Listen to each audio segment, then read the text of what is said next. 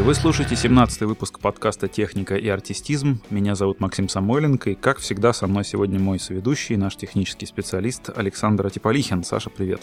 Всем привет. А, друзья, сегодня а, мы хотим обсудить э, недавно случившуюся презентацию компании Microsoft, э, на котором показали нам очень много интересного. И с этой целью мы снова пригласили к нам в подкаст э, нашего слушателя, человека, который нас слушает там наверное, с первого выпуска или с одного из первых, который уже с нами однажды обсуждал, Microsoft, э, разработчик под экосистему Windows Андрей Сивак. Андрей, привет. Всем привет. А, друзья, я предлагаю сразу, в общем-то, перейти к делу, чтобы особо не, не растекаться. А, у меня первый к вам вопрос такой общий. А, вот у меня, например, презентация Microsoft вызвала очень много позитивных таких чувств и эмоций. Прям давно такого не было. Давно Microsoft так не радовала. Вот это мое такое личное ощущение? Или, может быть, вы со мной согласны или не согласны? А, ну, ну да, действительно, мне кажется, Microsoft очень много переманил вот у Apple. Вот у них прям презентация вот так вот проходит, то есть тут видеоролик тебе покажут, э, расскажут все красиво, демонстрация покажут, э, там шутки и так далее, то есть ну, а, в смысле, переманили, не переманили, а ну, взяли такой драйв. Да, да, да переняли вот это вот, да. Ну, мне кажется, что ну, есть только одна разница. Обычно, когда на, в презентациях Apple э, спикеры делают паузу под аплодисменты и смех, это люди смеются и аплодируют, в то время как на презентации Microsoft все-таки такая гробовая тишина стоит обычно. Ну, здесь э, у меня есть э, мировой заговор. Э, Apple собирает обычно ну, много народа, и там в зале сидят специально обученные люди, которые аплодируют. Которые смеются. Да, которые начинают смеяться, то есть это как вот в комедийных сериалах обычно бывает. Так и здесь. А там были в основном одни журналисты, поэтому... Окей, теория заговора, хорошо. Да. А, не, на самом деле я хотел сказать, э, если так вот э, серьезно, да, то мне кажется, что это не просто так вот а, там, сидят люди в Microsoft и думают, как бы нам так вот скопировать что-то с Apple или еще с кого-то. Мне кажется, тут причина другая. А, как вот многие даже обозреватели и всякие технические аналитики после презентации Microsoft замечали, что вот есть прям такое ощущение реально, что Microsoft как-то вот снова, что ли, а, расправила плечи, а, крылья, можно даже сказать, расправила, и вот сейчас снова полетела и реально получает кайф от того, что делает, и многие люди в компании чувствуют, что они прям вот им нравится их работа, им нравится, что они делают, что они со сцены рассказывают. Наверное, это основная причина, по которой вот мы сейчас с таким позитивом уже начали обсуждать э, майкрософтскую презентацию. Ну просто ушел, ушел Балмер, пришел обратно как бы на его пост, ну реально гик и в прошлом разработчик. То есть, ну тот же самый, по сути, как и Билл Гейтс был. И вот началось вот все это обратно, мне кажется, любовь к разработчикам. Э, нам нужны разработчики. Тот знаменитый developers, developers, developers. Э, как бы это ну, наблюдается в тех же тулзах э, ну, для разработчиках и там в SDK и так далее, то есть во всем этом. Угу, то есть тебя зарядило в это выступление задором? Э, да, но я все равно жду презентации для ну, конференции для разработчиков, которая будет в конце марта. Вот там будет как раз интересно, там уже дадут инструменты, можно под все под это mm. подевелопить. И там, говорят, возможно, дадут даже SDK для HoloLens. Ну, понятно. Вот смотри, эта презентация, мне кажется, она была больше посвящена именно э, конечным пользователям, не разработчикам, простым людям, да, которые смотрели на Microsoft с надеждами и ожиданиями каких-то изменений и что-то действительно нового. Ну да, потому что технических деталей не было практически вообще никаких. Ну, э, говоря о себе, я скажу, что мне тоже презентация, в принципе, понравилась. Достаточно была интересная и веселая.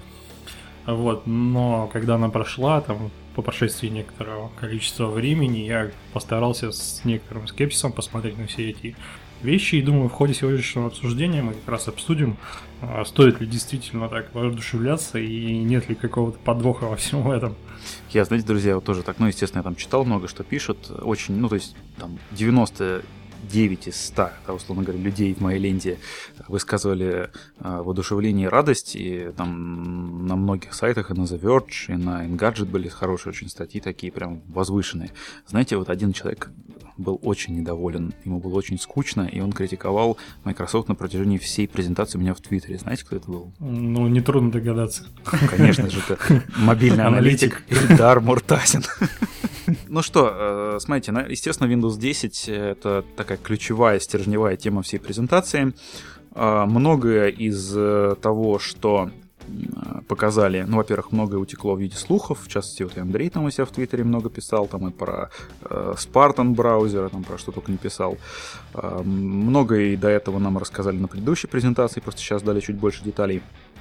Э, в целом, э, вот у меня есть ощущение, что вообще Windows 10 выглядит неким возвращением вообще Microsoft к форме, да, и к сути вообще Windows и того, что ожидает от Windows как от операционной системы. Система, которая э, понятная, э, удобная, в которой нет каких-то радикальных изменений, которая вроде как инкорпорировав многие вещи э, достаточно инновационные из Windows 8, при этом э, возвращает все то, за что предыдущие Windows, э, в частности, например, семерку, любили.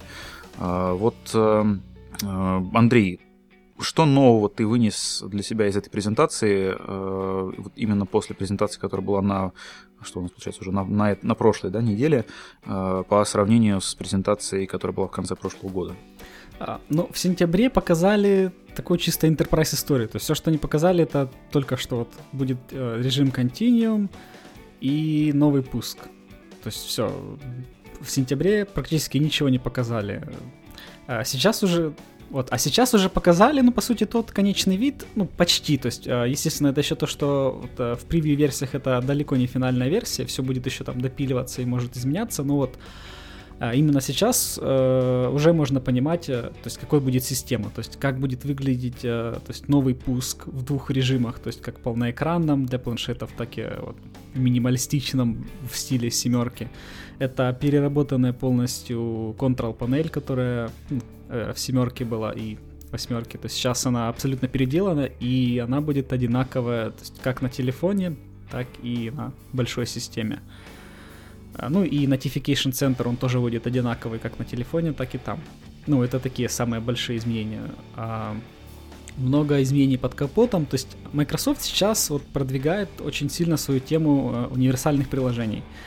Э, они хотят э, стимулировать разработчиков, то есть чтобы они переписывали, ну не переписывали, а адаптировали, возможно, какие-то свои старые, то есть те, которые вот э, под десктоп сейчас работают, какой-нибудь, может, enterprise софт или там консюмерский, ну, к примеру, Photoshop. То есть, допустим, взять э, такой большой там, продукт, как Photoshop, и вот э, спортировать под вот эти вот новые ну, универсальные приложения, и правильно их сейчас, наверное, будет называть это вот Windows Store приложения, то есть как они называются вот э, ну, для разработчиков, когда создаешь проект. А, там не Metro, не Modern, а, а вот именно Windows Store. Mm-hmm. И то есть это будет приложение универсальное, и как они говорят, что оно будет запускаться и на Windows 10 как бы на большой, и на телефонной. Ну, они еще говорят, и эти универсальные приложения будут на Xbox, но с Xbox, я думаю, там будет своя отдельная история, то есть ну, не любые приложения будут запускаться, а ну, как бы то же самое приложение, только адаптировано, ну, похоже, как э, с Android. То есть вот э, как Android TV, там, естественно, не запускаются все приложения из маркета, а только какие-то ну, адаптированные под управление с, телеви- к телевизору. Тот же, не знаю, Twitter или, возможно, какие-то, то есть в разных странах Э, локальные э, онлайн-кинотеатры, как, к примеру, вот, э, там, у нас в СНГ, к примеру, популярен там Мегаго, mm-hmm. вот, как, как у нас в Украине, там, Белоруссии, там, в странах э, Прибалтии. Mm-hmm. вот, ну вот, и, ну, потому что сейчас, насколько я везде читаю, это очень сложно, то есть для того, чтобы туда, ну, в Xbox Store свое приложение там как-то запаблишить, это там надо с Microsoft там идти договариваться, там тоже SDK, там, я думаю, под семью печатями они хранят. Ну, то есть, в общем, все это сложно. Mm-hmm. Сейчас они, скорее всего, этот весь процесс хотят упрощать значительно. Я думаю даже, кстати, что в SDK для Windows 10 будут вот э, какие-то э, ну, поддержки там типа того же геймпада, то есть чтобы можно было разрабатывать э, прямо на Windows 10, скажем, приложение, которое там можно использовать с геймпада, а потом просто ты его паблишишь в Store, и все, оно скачивается на Xbox и работает точно так же само. Mm, я очень надеюсь на это. Ну, то есть, грубо говоря, ты делаешь какое-то общее приложение, а потом галочки проставляешь, на каком э, устройстве ты хочешь, чтобы оно работало. Ну, ну такие совсем грубо. На, как, да. на каком типе устройств, да? Ну да, да, да.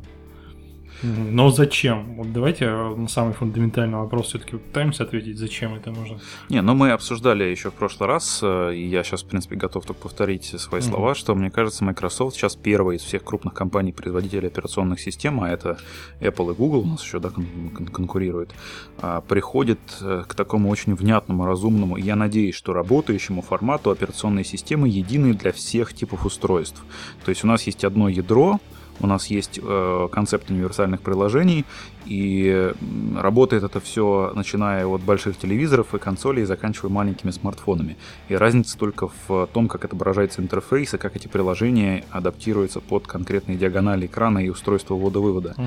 Э, мне кажется, что это ну, то есть, если раньше все смеялись и говорили, что ну вот, э, там, условно говоря, Microsoft тупые, вот, э, вот в Apple понимает, что должны быть разные операционные системы для разных устройств, а там а в Microsoft не понимает. Мне кажется, Microsoft э, устранила, ну, опять же, на бумаге, по крайней мере, так выглядит, да? Я сам еще не, не пробовал устранила какие-то основные проблемы, связанные с таким вот подходом универсальным, и при этом уже начинает пользоваться плодами выгоды такого подхода, когда Э, она предоставляет разработчикам возможность действительно сделать одно приложение, которое будет работать везде. Да, естественно, э, нужно делать, адаптировать интерфейсы, нужно специальным образом там лейауты, видимо, настраивать э, и много всего сделать, да, для того, чтобы твоя, твое приложение работало нормально и на мобильных телефонах, условно говоря, и на десктопах, но тем не менее это, это проще, чем взять и написать с нуля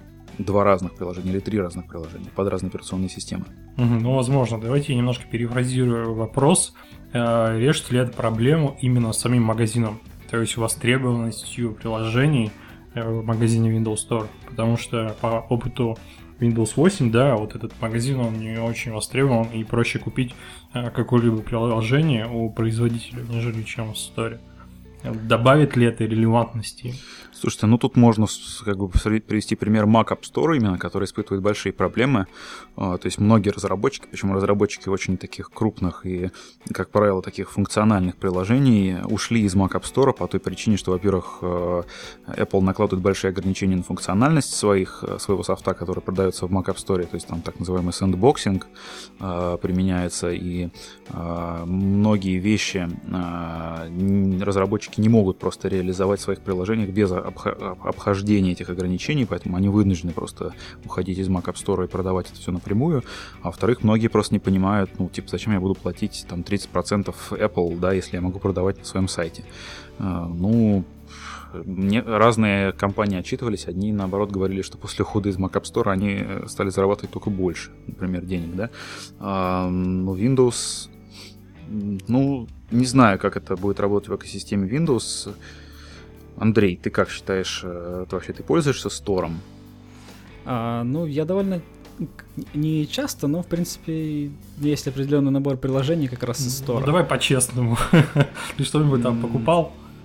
Ну, вот прям а, серьезно. Да, я покупал там Twitter клиент. Э, покупал там его за деньги? Ну, там неофициальный Twitter клиент. Он был просто платный. Э, там, немного, там, по-моему, 2 доллара что-то стоил. Угу. А, я помню, э, я заносил за... Ну, там было хорошее приложение, книга-читалка. Заносил им тоже денег. Угу. Там какая-то была, ну, типа, плюс-версия. Угу. А, ну, мне ну, кажется, просто потому что там не особо много есть что купить, ты купил хотя бы хоть что-нибудь. Да, я покупал San Andreas. Ну, да. Ну, а на самом деле, как бы, вот у меня есть iPad уже там более двух лет, и у меня на нем практически та же самая история. То есть я приложений, вот именно приложений, я вообще никаких не покупал. То есть я пользуюсь все бесплатными, там покупал только, ну, может, там пару десятков игр. Ну, потому что хватает просто. Так ведь? А, да, то есть и почти, практически такая же самая история у меня вот и вот Ну смотри, а, давайте, чтобы еще легче было. Вот а, если будет вот эта концепция реализована, общее приложение для всех, Андрей, вот лично для тебя это даст а, как бы больший стимул пользоваться стором? А, ну, все покажет время. То есть сейчас сложно загадывать, все зависит, ну, опять от разработчиков. Грубо говоря, вот на смартфон ты покупаешь приложение, тебе добавит вот весомости стору, что ты покупаешь на смартфоне приложение, оно еще у тебя тоже так же работает на компьютере. То есть, ну, обратное. А, да, естественно. Я вот даже, кстати, одно приложение э, поэтому игнорирую специально, не покупаю, потому что оно как бы универсальное. Mm-hmm. То, есть оно как бы отдельное, там, типа для телефона и отдельно HD-версия типа для этого стора. То есть да, да, пока вот. они наконец-то поумнеют и сделают его универсальным. Вот-вот-вот. Мне кажется, это просто ну, справедливо по-человечески, когда ты покупаешь одно и то же приложение, которое у тебя работает и там, и там, и ты не покупаешь их отдельно. Допустим, в моей практике вот э, мы там любим с друзьями устраивать вечеринки, у меня там специально диджейский пульт куплен, да, и там иногда выезжаем, пользуемся этим и так далее. И мне очень неприятно, когда я, допустим, на, э, ну, к примеру, возьмем Mac, там диджейское приложение должен купить на нем и на iPad, чтобы там э, в какие-то моменты пользоваться этим, либо этим. Почему оно абсолютно одинаковое и там, и там. Мне приходится тратить да, деньги в два раза больше, чтобы э, на обоих устройствах иметь их. Это просто неудобно. Слушай, ну как оно может быть одинаковое, если это а, приложение написано для разных операционных систем, Нет, для разных оно интерфейсов? функциональность это одинаковое, абсолютно. Слушай, ну То есть оно выполняет одну и ту же задачу. Ну, я не согласен абсолютно. Я не согласен. Я считаю, что под разные операционные системы, э, ну, то есть это, это дополнительный труд, когда ты свою программу адаптируешь под э, разные операционные системы, под разные форм-факторы. Ну, ты сейчас смотришь с точки зрения именно как бы работника, а с точки зрения покупателя. Ну да. Нет, То же самое, правда. что если бы я купил э, там фильм на телефоне, да, но не мог его посмотреть на телевизоре понимаешь? Ну, ну я, кстати, я, кстати, замечу, что, например, в iOS App Store очень четко прослеживается тенденция. Если раньше было очень много универсальных приложений, то сейчас стало сильно меньше. И они выходят как разные приложения для iPhone отдельно и для iPad отдельно. Причем иногда даже с задержкой временной. Да вот ладно, я как... как раз наоборот заметил, вроде их стало поменьше, вроде как попроще. Ну вот, стало. может быть, мы в разные смотрим. Ну, сказать, да, углы, наверное, но... но вот мне кажется, что это вообще дикость неправильно. Ну, это не дикость, потому что я тебе еще раз говорю, тебе... Ну, то есть, не будем сейчас, конечно, углубляться в сторону Apple, у них там с iOS 8 много, много поменялось, в том числе и layout, и они там идут как раз навстречу разработчикам универсальных приложений, но, видимо, практика показывает, что чем дальше, тем сложнее сделать одно приложение, mm-hmm. которое хорошо работает везде. Лучше я сейчас, условно говоря, выпущу приложение для смартфона, сначала его оттестировав, mm-hmm. отладив, а потом отдельно еще э, начну над ним работать, чтобы оно хорошо работало над, на планшетах. Ну да, да, ну понимаешь, как бы я понимаю, что нужно больше работы потратить, больше вложить, чтобы, соответственно, э, добавить еще приложение на этом. Но ты тем самым расширяешь аудиторию, так ведь, соответственно, ну, увеличиваешь да. продажи. То есть э, просто как бы делаешь лучше ты только себе. У меня на самом деле вот в связи с этой концепцией универсальных приложений есть два вопроса. Один, э, один политический, другой идеологический. Идеологический заключается в том, что э, правда ли нам так много нужно и вообще так много будет приложений, которыми мы пользуемся на всех форм-факторах. То есть вот, например, ну, возьмем Photoshop. Да, там очевидно, что Photoshop люди пользуются, как правило, на больших компьютерах, потому что это удобно. Ты сел за компьютер, там, с мышкой или, не знаю, там, с каким-нибудь, как он называется-то, господи, а, вылетело слово из головы, на котором рисуют, значит, стайлусом. Планшет? Да, да, ну, понятно, не, не планшет в нынешнем понимании, а вот именно планшет для рисования. Ну, Вакуумовский какого-нибудь. Да, и вот там мы им пользуемся. Окей, хорошо, им пользуются специалисты на большом экране. Вот нужен ли мне Photoshop для планшета, уже в смысле, э, там, условно говоря, там, 7-дюймового какого-нибудь, да, там, небольшого планшетика, и уж тем более для смартфона. Вот зачем? То есть вопрос мой на самом деле в том, э, сильно ли поможет э, вот, эти вот, вот эта концепция универсальных приложений разработчикам, которые, в принципе, свои приложения многие затачивают под конкретный форм-фактор устройств. А, ну, у меня есть предложение, что им ну, опять, смартфоном ты можешь воспользоваться, к примеру, вот в работе э, подключить его к проектору, причем без проводов даже. И, не знаю, там, запустить на нем Photoshop, ну, к примеру, заказчику, да, ты показываешь какой-нибудь макет и говоришь, а вот тут вот красный цвет. Он говорит, нет, давайте перекрасим в зеленый. И ты прям здесь, то есть берешь там, ну, понятно, не в полновесной, э, не в большом фотошопе, а вот, скажем, в маленьком, уменьшенном, где там функционал проще, и там сразу раз перекрасил ему там в необходимый цвет и показал тут же. То есть там не нужен тебе там компьютер с собой тащить, а вот там планшет Слушай, ну это, или телефон. Это, это очень красиво звучит, но я не верю, что на, на практике в жизни такое будет происходить. Ну вот как-то совсем не верю. Ну, все, э, все зависит от разработчиков. То есть, нет, смотрите, это же как, как концепция вот индивидуальных вычислений, когда ты с собой компьютер таскаешь всегда, у тебя есть э, любое устройство, там, будь это, я не знаю, ожерелье, часы или там телефон, он у тебя выполняет только вычисления, и ты периферию какую-то либо там носишь с собой, либо она у тебя на местах уже есть. В частности, там тот же проектор или монитор, понимаешь?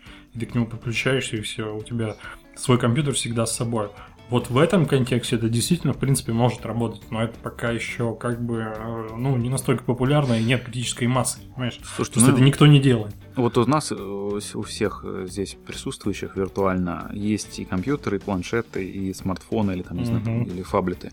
Вот не знаю, как у вас, у меня совершенно точно вот такая есть тенденция, что даже при возможности, условно говоря, установить на свой iPad приложение для айфона или какие-то приложения, просто которые универсальные и работают и там, и там, я очень часто прихожу к тому, что я где-то с какого-то устройства удаляю, просто потому что оно мне не нужно. И оставляю только на одном устройстве. У меня очень четкое разграничение use кейсов. У меня одни приложения под планшеты, другие приложения под смартфоны, третьи под ну, ноутбук. У вас э, как, все иначе или, или как? Нет, я соглашусь с этим, что да, там отдельное устройство для определенных use cases, но есть исключения всегда из правил. А, Понимаешь, допустим, а, для примера я возьму тот же самый Google Docs, да?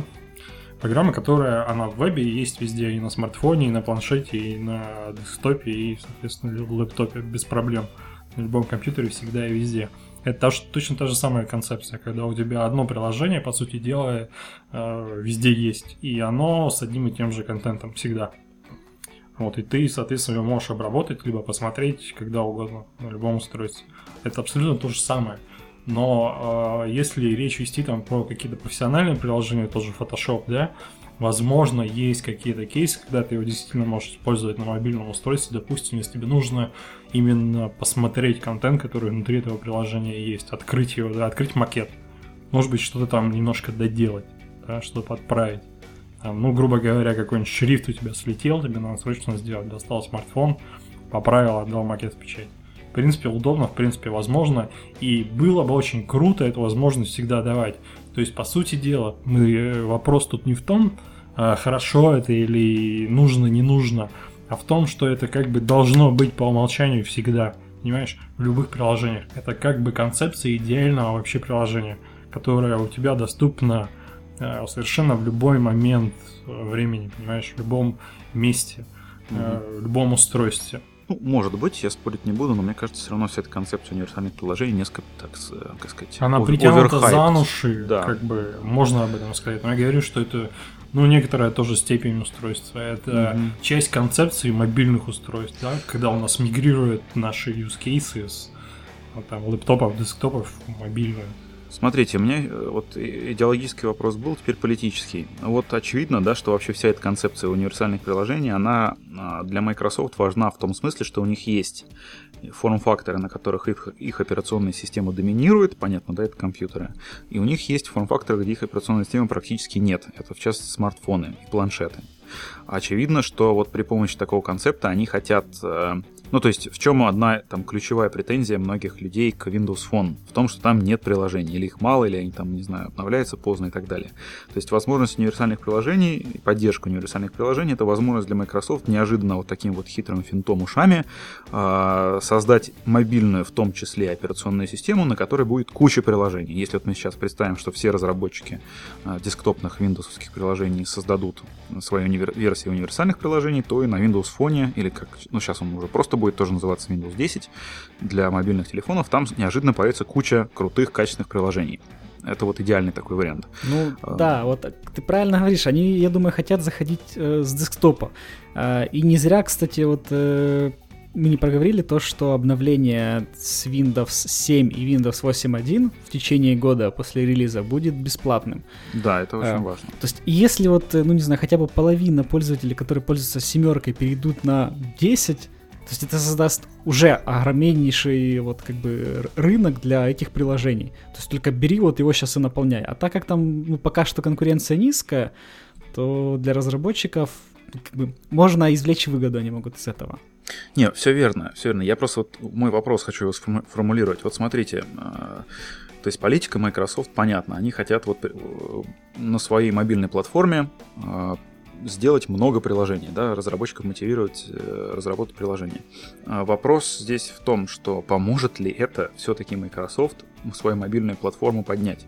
Потому что ведь сегодня даже а, не то, что... Ну, то есть, смотрите, как бы сформулировать-то. В общем, те разработчики, которые хотят э, захватить аудиторию мобильных устройств и заработать денег на своих, э, на своих пользователях, на пользователях, точнее, мобильных устройств, они будут разрабатывать под iOS и под Android. Они сейчас разрабатывают под iOS и под Android. Они не заинтересованы в Windows вообще как в экосистеме, потому что Windows Phone не существует сейчас, в принципе, на нем денег заработать невозможно. А большая Windows это несколько другой сегмент, это такой десктопы, это вот там корпоративные приложения и так далее. То есть вообще само появление Windows 10 как э, вот платформы для, с поддержкой универсальных приложений, оно мотивирует ли вот этих вот разработчиков, которые сейчас зарабатывают деньги на Android и на iOS, начать что-то писать для Windows? Я вот не уверен. Ну, понимаешь, смотри, э, основная проблема, почему не хотят разрабатывать под Windows Phone, называется всегда количество. Но смотри, в некоторых странах, э, то в частности вот э, в СНГ, доля Windows Phone и iPhone, они практически уже одинаковые. То есть там, скажем, у iPhone где-то, вот я помню, полгода назад видел статистику по мобильным операторам. Ты, ты еще Финляндию вспомни, там же вообще Нет. Windows Phone крутой. Нет, ну смотри, вот я говорю за Россию, то есть а, в районе 9% это iPhone. Ну, то есть ты имеешь в виду, что рынок есть? Да. Ты, слушайте, э... но вы проценты считаете, в каком э, вообще процент чего? Доли рынка? Э, в отдельных странах.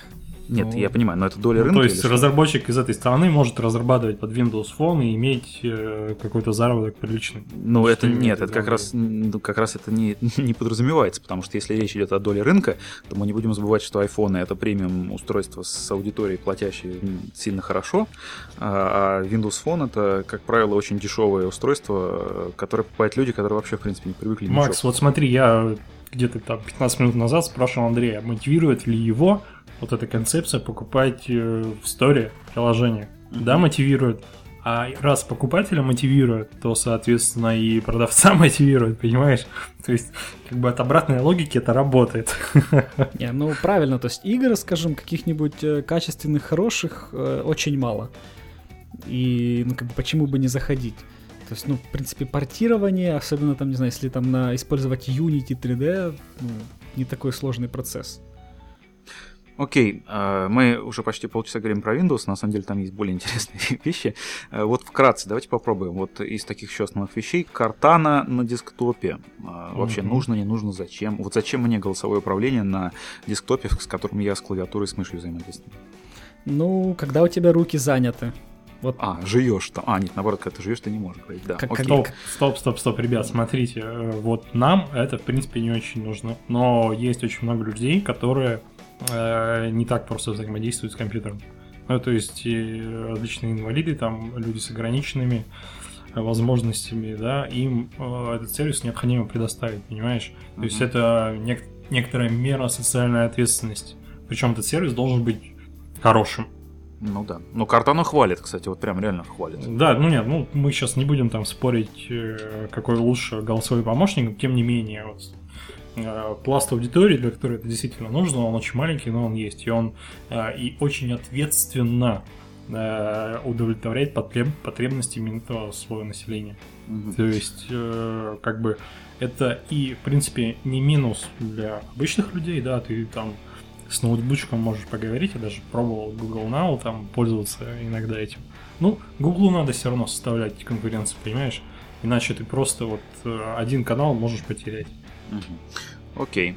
А, Project Spartan, новый браузер. Андрей пользовался, пробовал вообще а, что? Ну, он как бы не вышел еще, они только его показали и сказали, что он когда-то там выйдет.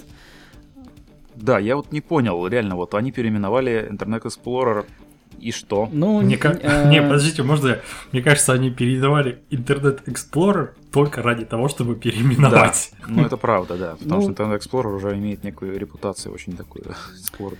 Э, на самом деле нет. Э, и Windows 10 уже конечная, она будет поставляться как бы с двумя браузерами. Э, и E11 он останется для как бы совместимости и каких-то корпоративных вот сайтов, которые плохо работают в чем-то в другом, в отличном от, не знаю, IE6. А, и там он будет тащить с собой груз совместимости всех движков там от IE 10, 9, 8 и 7, ну, естественно, 6. А Spartan это, по сути, вот они взяли как бы движок от IE 11, именно его, а, то есть где они в этом оптимизировали под сейчас э, ну, скорость там JavaScript, поддержку современных стандартов, э, ну, и всего этого. То есть, и вот выпилили это, по сути, в отдельный браузер. То есть он не обременен вот этим всем грузом совместимости. То есть Слушай, он... ну, во-первых, это звучит как трэш для конечного пользователя. То есть два браузера. Это же, слушайте, ну, ну это реально путает. Ну, то есть люди будут путаться, я уверен. Не, а ну, во-вторых, ну, э, ну, окей, ну, помимо того, что они взяли и вырезали из Spartan там поддержку, если я тебя правильно понимаю, поддержку каких-то очень старых технологий, принципиально-то что поменялось? Ну, принципиально ты как бы на выходе получишь э, современный, быстрый браузер э, с удобным UI, и который mm-hmm. будет э, часто обновляться так же, как там Chrome, там, Firefox да, и другие. Который не Internet Explorer. Один для старичков, другой для продвинутых. Вот. Ну, они же пытаются, понимаешь, дистанцироваться от семерки, от восьмерки. Ну да. Вот. И, и как бы надо, и, соответственно, и браузер. Да. Понимаешь, ну... пусть он может быть все что угодно, может быть точно такой же, на самом деле, мы там всего не знаем, да, может там у него выкинули там э, поддержку каких-то действительно устаревших технологий, это окей, да, просто нельзя про них как бы забывать. Винда это прежде всего поддержка там самых древних бухгалтерий до там это самое. Ну, вы поняли. Поэтому все равно надо, чтобы Internet Explorer был. Вот. Но mm-hmm. при этом надо и дистанцироваться. Соответственно, нужен новый. Вот, и Спартан это отличное название, я считаю. Да, это же, это же отсылка к Хейла да, вселенной. Да, да. Вот. Как и Картану, собственно говоря. И, кстати, раз уж мы заговорили об играх, то давайте тоже а, вкратце вспомним. Подожди, да, я да. еще хотел пару слов там про вот как раз универсальное приложение и то, что показали сами Microsoft. Они показали обновленное приложение, ну, как бы Messages, которое будет ну, и на телефоне, и на этом. И самое интересное это в том, что вот это приложение Messages, оно теперь будет, ну, как бы показывать э, ну, твои смс на компе. То есть, ну, по сути, это чем-то похоже то, что iMessage, э, угу. только он еще будет показывать Skype, и я так подозреваю, что будет возможность э, интеграции разработчикам сторонних приложений. То есть, ну, к примеру, какого-нибудь там, не знаю, Viber, WhatsApp, и, ну, все это угу. будет в таком большом в одном приложении, где ты выбрал там контакт одного, и тут же, например, там, видишь, он в скайпе сейчас, ты там переключился как-то, не знаю, на скайп, и чаще всего... Ну, или автоматически там переключается, неважно, через а... любой просто по умолчанию ну, да. мессенджер да, пересылает. Лежу я в 2 часа ночи у себя в кровати перед сном э, со смартфоном, э, там, читаю, не знаю, какую-нибудь книжку, и тут мне, значит, по работе начинает донимать прямо в телефон, в скайп, да, там, значит, такая, mm-hmm. месседж. Тебя так 2 часа ночи надо спать. Вообще-то. Вот, э, там, другой из них, ну, это контакты, ну, оно просто стало удобнее, чем то, как оно есть сейчас. А фото, приложение фоточек тоже э, они обновили, и, ну, как бы, оно стало ну, понятно. унифицированным это, это... UI, и там интеграция с OneDrive, mm-hmm. фоточки, вот. Ну, это просто они вот показали, то есть хороший общем, много, много, много все слезали с OS 10, много чего допилили. В общем, окей, это все уже детали. А, и, а... и теперь, и теперь э, новый офис для тач-устройств, который будет э, через Store распространяться и будет, естественно, бесплатным. Угу. Ну, да, это понятно, да. Ну вот, Андрей, ты сказал очень важную фразу, это э, современные стандарты, когда мы говорили про Spartan. Вот я считаю, что вся презентация, э, и это очень здорово, и все эти заимствования там, от других систем, это очень правильно. Потому что нужно соответствовать современным стандартам. И это движение винды, которое мне нравится. Вот это мое впечатление, говоря там о, о впечатлениях от презентации. Вот это главное впечатление, то, что Microsoft начинает все-таки все свои сервисы к современным стандартам. Ну да, вообще Windows, она как-то начинает выглядеть модной. Вот, вот прям какой-то такой действительно свежий. Мне, мне нравится, да. При всем, я говорю, при всем том, что там много чего слизано с OS 10, но вот прям нравится, нравится. Вот. А, я не знаю, э, можно ли что-то подробно обсуждать, наверное, даже не надо, по поводу стриминга игр с Xbox One на все устройства под управлением Windows 10. Ну, Нет, как ну, э, под, смотри, э, надо. Давай сейчас просто, то есть самые такие несколько мыслей, которые вот Microsoft по поводу Xbox э, на Windows 10 показали, это приход Xbox Live, ну как бы как социальной сети, как э, сервиса, это обратно на большую Windows. Ну да, они новое приложение, запустили. А, да, это кроссплей обратно возвращается, который они когда-то сами показали, потом же убили. И угу. вот ну, стриминг игр с Xbox на ПК. Ну или на это планшет. Мгм. Зачем? Объясните мне. Я объясняю. Я объясняю. А, вот смотри, я очень часто пользуюсь стримингом э, стимовским. У меня, я рассказывал уже сто раз, десктоп э, стоит, себе стоит, выполняет мульти- мультимедийные функции, и если у меня там, допустим, в гостиной э, занято, да, я могу, соответственно, взять свой лэптопчик, уйти в другую комнату и запустить там то, что мне нужно э, с хорошей графикой, все работает, все классно, понимаешь, что то же самое. Просто если у тебя в гостиной, а в гостиной у многих Xbox, а не системник, как у меня, да, то, соответственно, ты можешь ту же самую процедуру производить. Это нужно а, для людей, у кого там семья есть, да, дети. Ну, понятно, то есть, если занят она там, телевизор. да, занята, понимаешь?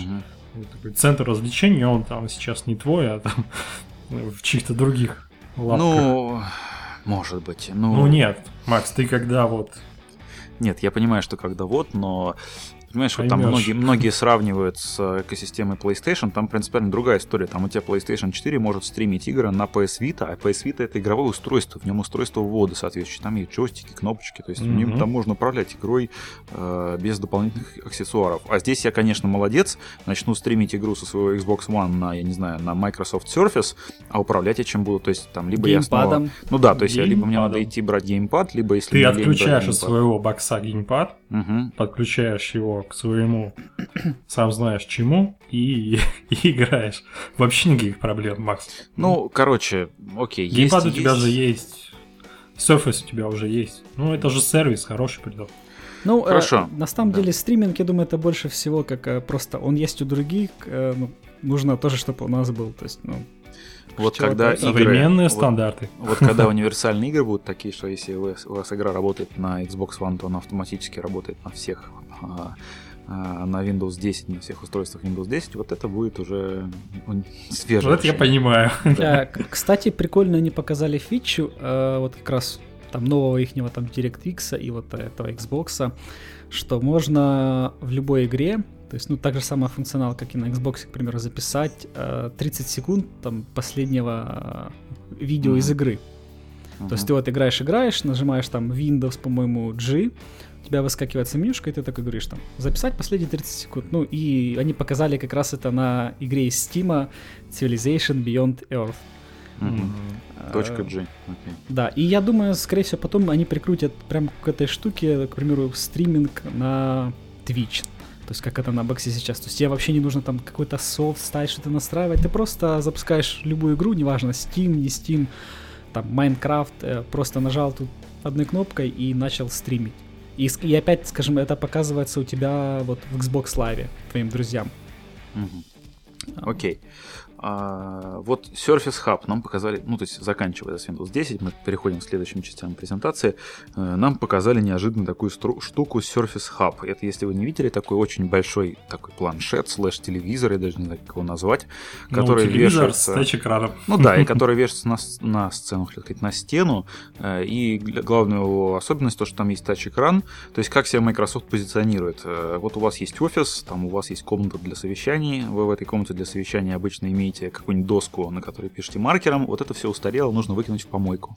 А Вам нужно вместо этого повесить на, на стену вот Surface Hub а, и э, пальцем, или я не помню там, чем, собственно, ну, пальцем. Стилусом. Да, стилусом или пальцем вы можете прямо на экране рисовать там кружочки, что-то выводить, рисовать, э, э, э, помечать или писать. Все это, естественно, автоматически стримится на ваше устройство, э, собственно, под управлением Windows 10. Ну, то есть звучит забавно, но мое личное ощущение, что это какая-то очень экзотичная и, скорее всего, очень дорогая игрушка, которым никто не будет пользоваться. Вот со мной согласны или нет? Нет, потому что э, многие хотят как раз такие дорогие игрушки и не жалеют на такие вещи денег. Я все понимаю, что можно купить просто досочку и на ней замечательно рисовать свои замечательные графики. Ну, то есть Да. генеральный директор какой-нибудь компании Роснефть, э, не знаю, там или еще кто-то, э, у которого денег э, девать некуда, вот он такую игрушку себе купит. Мгм. Окей. Пригласит к себе своего топ-менеджера, Мгм. который, соответственно, по облаку ему закинет туда презентацию и будет там э, рисовать смайлики. И we are the champions, my friend. Неубедительно. Ну, нет, ну, действительно, эта штука это чисто для вот э, корпоративных, то есть там, где митинги. И вот, кстати, как раз э, тут еще отлично выстреливает тоже универсальные приложения, те же, о которых я говорили ранее.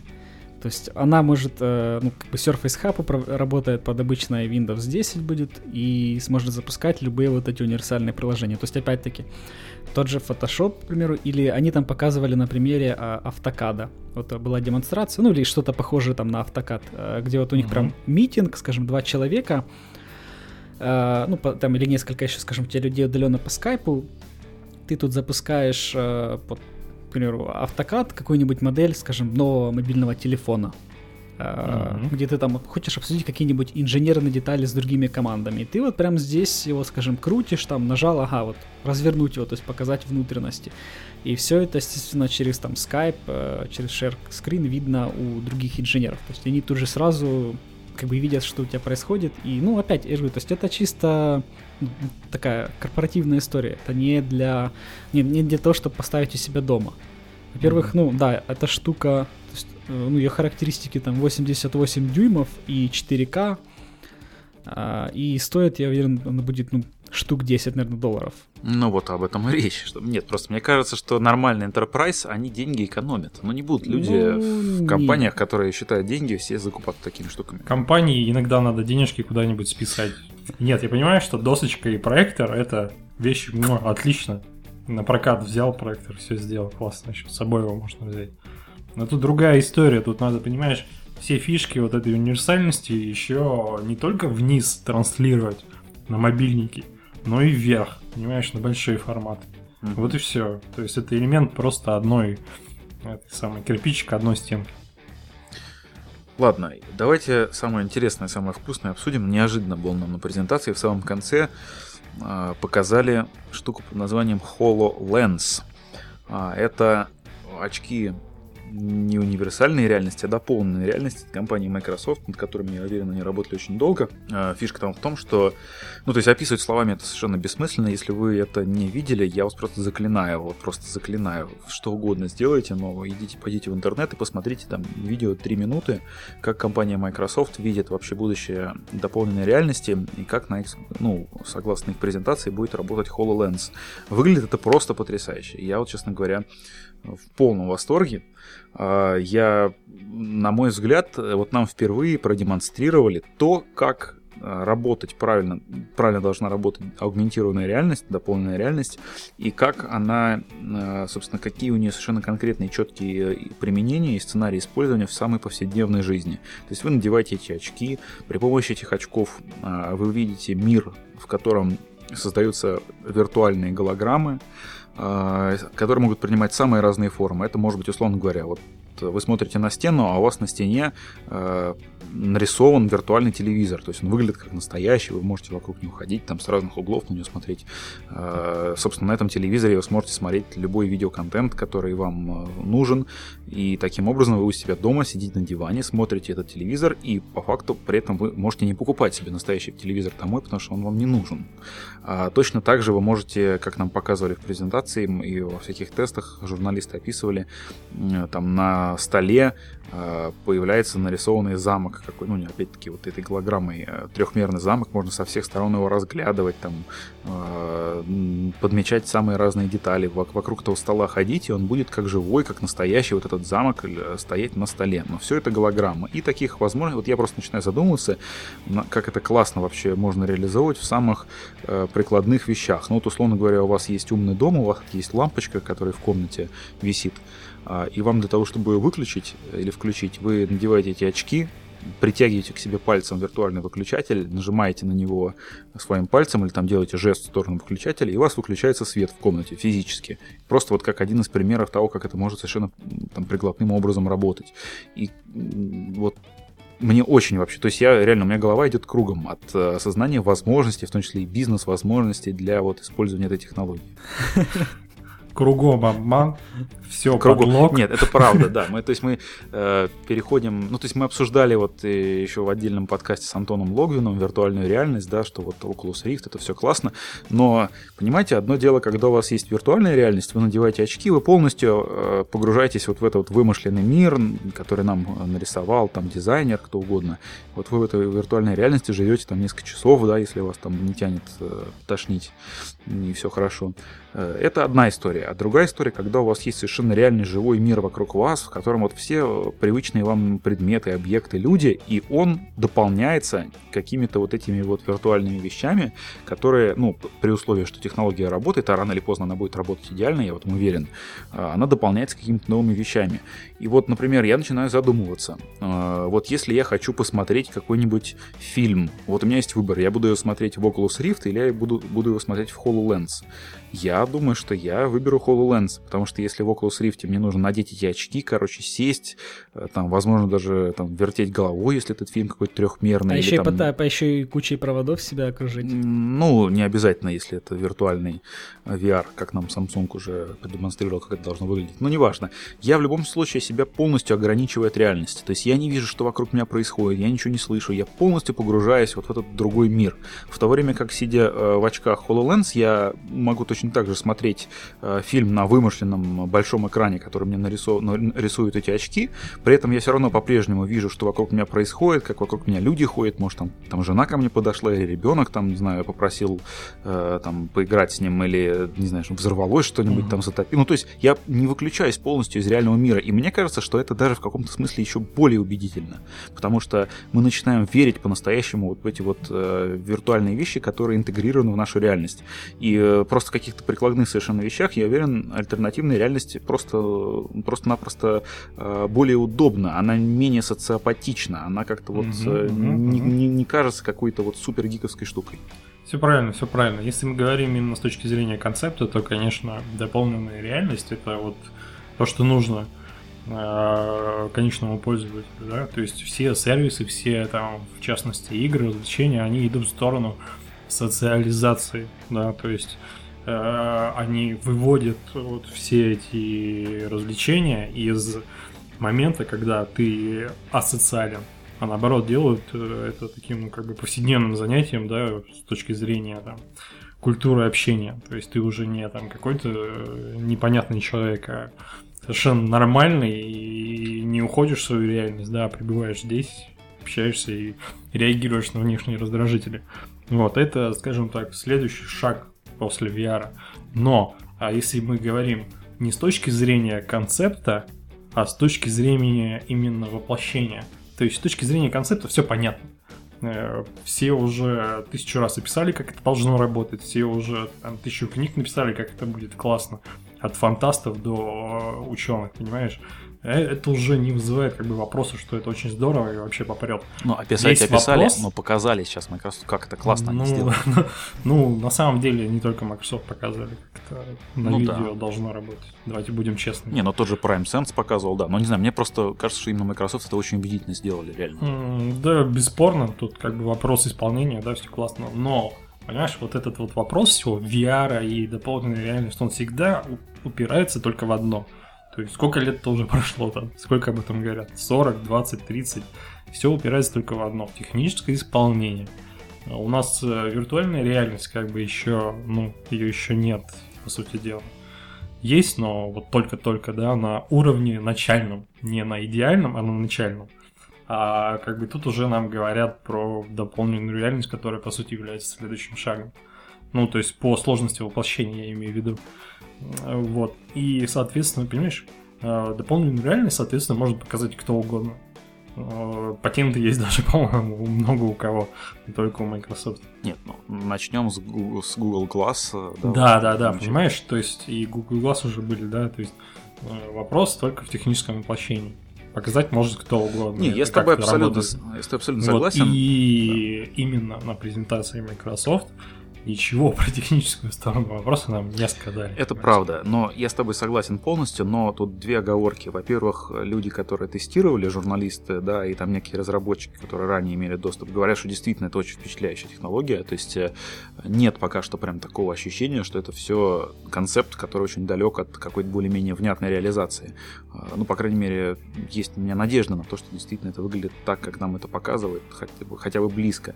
И второе, понимаешь, вот опять же, мне кажется, тут важно даже не то, что вот конкретный продукт от компании Microsoft под названием HoloLens, вот он такой.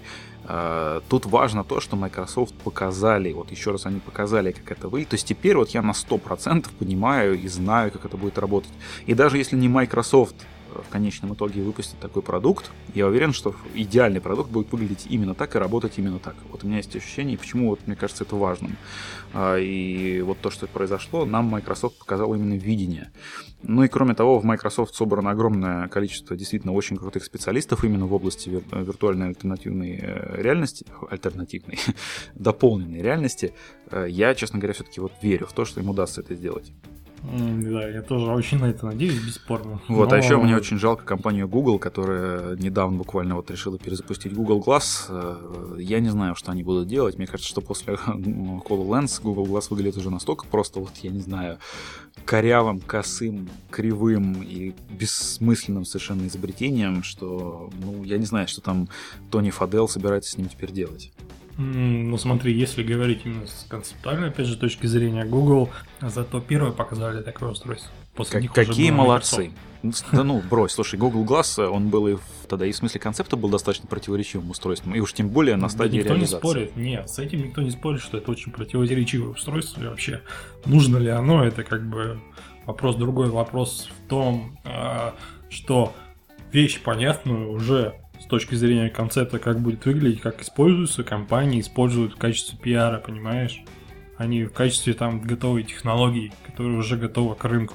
Google Glass не была готова к рынку. HoloLens сейчас непонятно, готова, не готова, понимаешь? И это все используют вот наши ожидания, которые э, понятны всем. То есть тут нельзя mm. не угадать. Всем понятно, как это должно выглядеть. Ну и да. это используется да. в, на презентациях, на пиаре, на, понимаешь, инфоповод. Вот и все. Ну, в любом случае, гики внутри нас э, да, очень вот сильно порадовались. Бесспорно, мы все, я думаю, Андрей, ты тоже нас тут поддерживаешь. Технологии такие невероятно ждем, да, и компании на этом играют. И пока они мне не дадут готовое устройство, я не верю. Вот так вот. Я лишь тут добавлю, что опять-таки эта штука тоже будет работать на Windows 10 и сможет запускать все Windows 10 универсальные приложения. Да, и, кстати, тоже действительно важно, они именно в связке с Windows 10 показали HoloLens. То есть я на самом деле, ну, то есть там много вопросов, как это будет работать технически. Я не уверен, что все вычисления будут в этих очках. Более того, я уверен, что будет даже не так. Ну, как вот. раз не, подожди, как раз они говорят, ну, что... Они заявляют, что так. Да, что это То будет именно автономное устройство без всяких там дополнительных телефонов, планшетов. И... То есть у них будет железо, в них там будет аккумулятор, и вот все. Вот как раз именно вот, вот ну, это тоже интересно, что это полностью такой автономный девайс с ума сойти. До чего техника дошла? Ну а, вот именно, что она не дошла. Ну, посмотрим.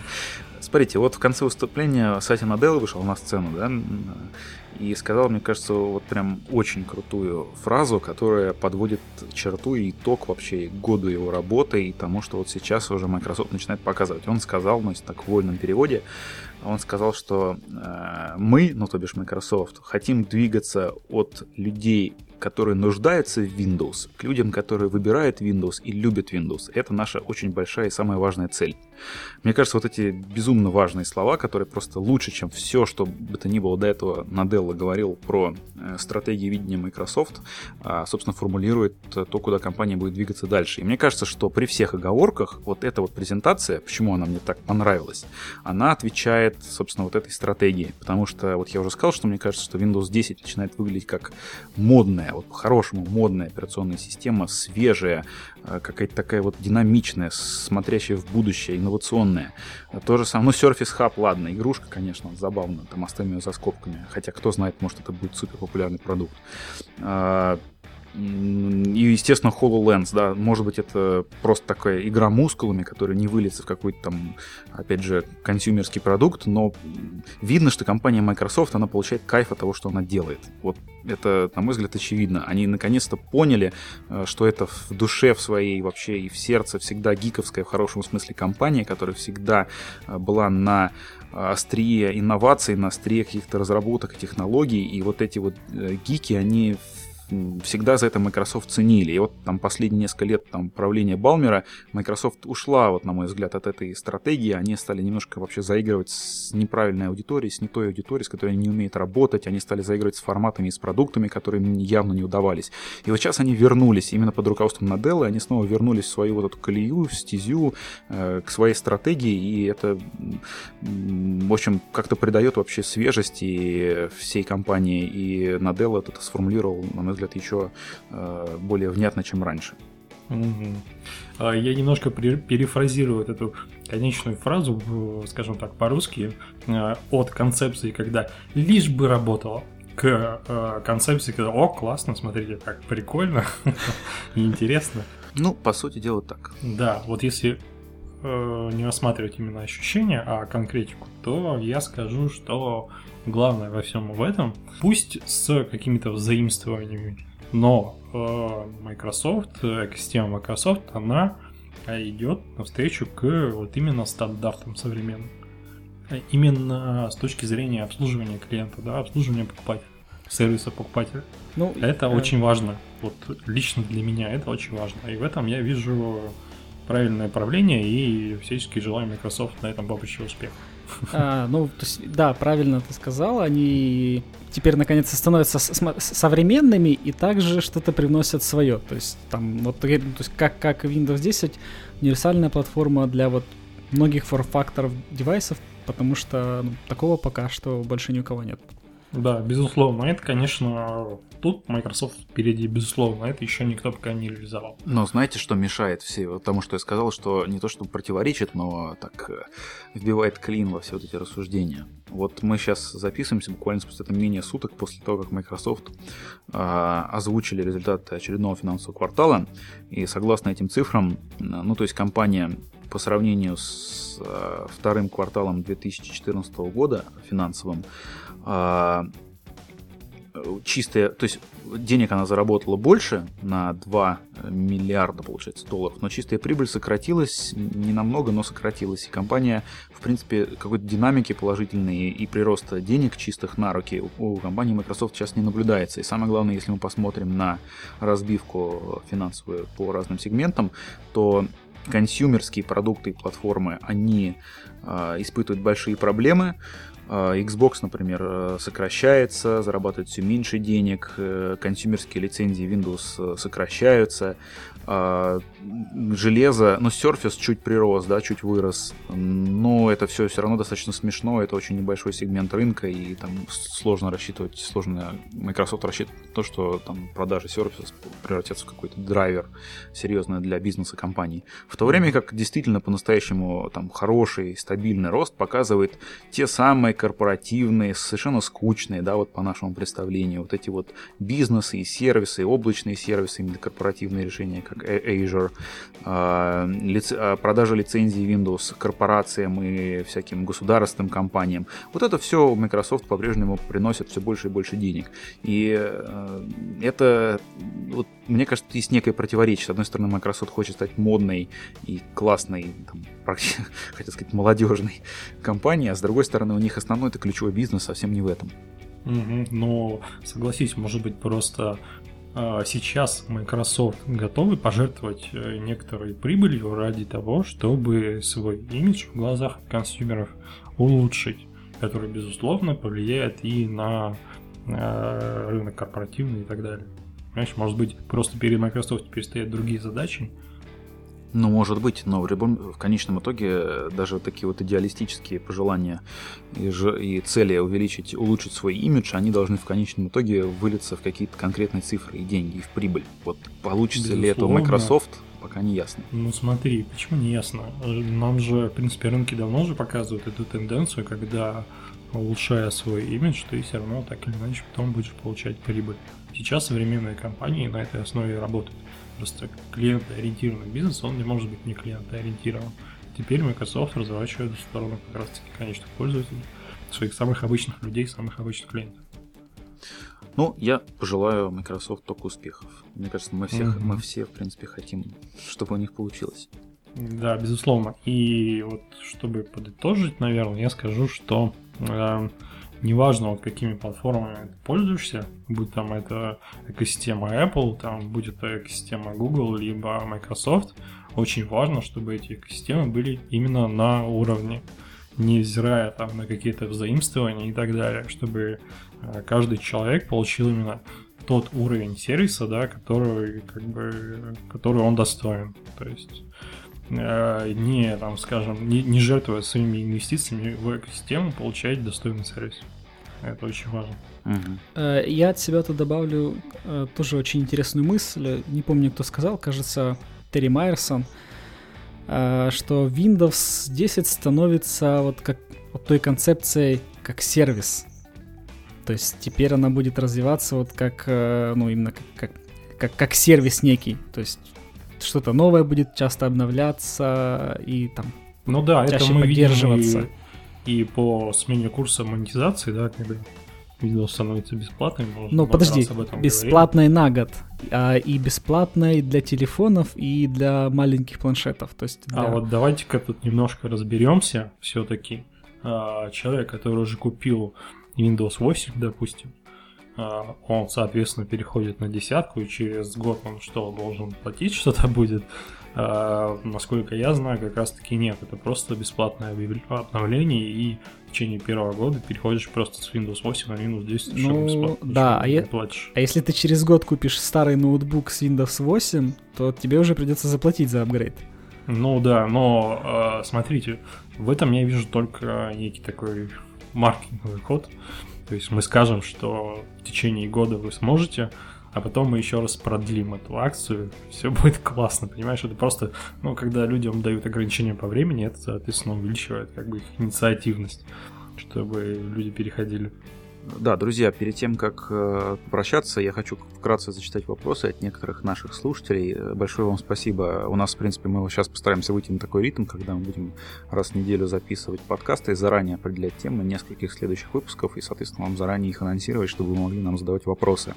А, и вот многие люди у меня в моем личном твиттере э, задавали вопросы и в комментариях э, на сайте disgustingman.com и в YouTube некоторые нам вопросы периодически задают. И вот я несколько зачитаю. Вот Илья Ляшук Лящук, прошу, прошу прощения, если я неправильно фамилии чуть называю, спрашивает, насколько ожидается, а, насколько окажется полезным и реализуемым вариант создания одной системы и отпиливания от нее частей для разных устройств. Но ну, мне кажется, мы это, в принципе, уже обсудили, это, в общем, добавить нам нечего. Угу. А, Сергей Алпатов. Есть ли смысл переходить с андроида на винфоны, если ты деловой человек? И дальше мне нравится точка. Пойдет ли теперь на моем телефоне Dota 2? Это, это у делового человека. Да, вот э, Витя деловой человек, он, в принципе, на своем телефоне играет в Dota 2, как выясняется. Да, он хочет и на елочку залезть, и не это самое. А, можно я отвечу на этот вопрос? Конечно. А, можно переходить на Windows, э, на Windows фоне, можно поставить RDP и играть удаленно с своего ПК, стримить это все на телефон и таким образом играть. Нет, ну это подожди, это можно на любом устройстве, на iOS и на Android. Давай-ка тут немножко другое. Нет, вот смотри, если ты действительно пользуешься там Word, Excel, э, PowerPoint, да, ну, стандартное офисное приложение, то тебе Windows Phone в этом как-то поможет или нет? да, скорее всего, да. Вот Windows 10, когда ты обновишься, там как раз очень много будет фишек таких вот э, по защите, как в частности корпоративной почты, так и Э, каких-нибудь данных из презентаций, вордовских и экселевских документов. Угу. Ну, в общем, не покупайте BlackBerry, берите Windows. Спрашивает Шурик. Понятно, что показанные очки далеко от правды, как и Kinect, но как вы думаете, насколько это все будет хорошо работать? Ну, мы это тоже уже частично обсудили. Непонятно, как это будет хорошо работать совершенно, и с Kinect Нет, смотри, параллельно наоборот, достаточно интересно. Понятно, как это будет хорошо работать, как это должно ну, да. работать. Но как Непонятно, как это будет работать в Microsoft. Да, да, да, это все правда. Нет, Microsoft вообще и славится тем, что у них там постоянно они куча инновационных технологий нам показывают, каких-то сумасшедших, а потом выясняется, что все это работает э, совсем не так, как ожидалось. Ну, я mm-hmm. просто повторюсь, скажу, что мне кажется, здесь главное даже не, а, не то, как это будет работать конкретно у Microsoft, сколько то, что нам показали, как это будет выглядеть, работать в идеале. Вот это, mm-hmm. Мне кажется, важнее. Ну а, да, это, кстати, тут уместная очень параллель с Kinect, да, вот в этом контексте тут как бы Ай-яй-яй. Да ладно. Ну, хотя мне Kinect очень э, нравился. Работает уже хорошо. Это он и первый, честно говоря, работал неплохо. Не знаю, почему его так ругают. Э, Мне Kinect сильно больше нравился, как в плане реализации, чем PlayStation Move, например. Ну окей. Только игры нет под него сейчас. Да, Да, жаль. и Еще один вопрос, э, тоже связанный с Microsoft. Э, Microsoft купила права на Minecraft. Возможно ли, что теперь игра выйдет в Steam? Никогда. А где она выйдет? В Windows Store? Ну, Да. Но на это, это логично. Windows Phone Store, кстати, она вышла через месяц после покупки. И, и, скорее всего, и скоро уже придет, ну, по, по срокам не знаю, но они показывали тизер, что будет в Windows Store, то есть на, ну, естественно, на армах. И это будет, я, я думаю, в будущем просто как раз универсальная игра. Да-да-да, универсальная игра под все платформы. Кстати, отличный пример, чтобы показать с точки зрения гейминга вот эту всю универсальность. Почему нет? Мгм. Так ведь очень-очень хороший, как сказать, очень хороший пример, как все это должно работать в плане гейминга на всех платформах. И. Майнкрафт это, по-моему, самый лучший продукт для этого. То есть, понимаете, да, цель покупки, покупки Майнкрафта сейчас она прям вырисовывается как дважды два. То есть, ну, вряд ли можно представить еще какой-то продукт э, в плане именно игр, который можно также эффектно на всех платформы э, разместить, да, и он будет востребован. Ну, Мне кажется, лучшего примера, лучшего примера и не найти. Ладно, ладно, друзья, спасибо. А на этом мы будем заканчивать. Перед тем, как со всеми распрощаться, я хочу сказать, что в следующем выпуске мы планируем, так аккуратненько планируем обсудить сложную тему, вот правда сложную, патентные войны и вообще патенты, и их роль э, в, современной, в современных информационных технологиях, почему одни компании воюют с другими, почему одни компании покупают другие из-за патентов. А, и- Ну Да, да, как вообще получают патенты, как Да, эта система да, работает. да, да. Э, Постараемся Мы очень-очень, мы с Сашей, там, не буду, Саш, ты не будешь со мной спорить, мы далеко не являемся специалистами в этом вопросе даже, в общем. Ну да, мы сами хотим разобраться. Да, мы хотим разобраться, мы хотим пригласить э, действительно хорошего гостя, который э, специалист в этой области, который нам поможет в этих вопросах как-то что-то лучше понять.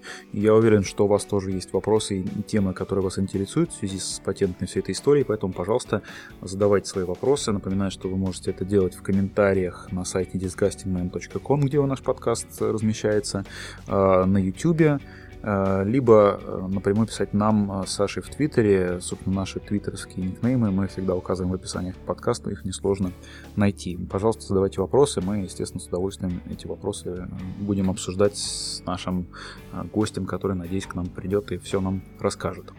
Вот, на этом, наверное, все. Я благодарю Андрея Сивака за то, что он пришел к нам сегодня и много интересного рассказал. Уверен, что не в последний раз слышимся. Там в марте, я так понимаю, да, у нас Да, будет в следующая, конце- в следующая конце- эпопея. В конце марта, в начале апреля, я Да. думаю, услышимся. Ну вот, возможно, там тоже будет что-то такое интересное, достойное обсуждение. А, Спасибо вам большое. Меня зовут Максим Самойленко, моего соведущего Александр Типолихин. Надеюсь, что все будет по плану, и мы с вами услышимся, ну, плюс-минус через неделю. Всем пока. Всем пока. Всем пока-пока.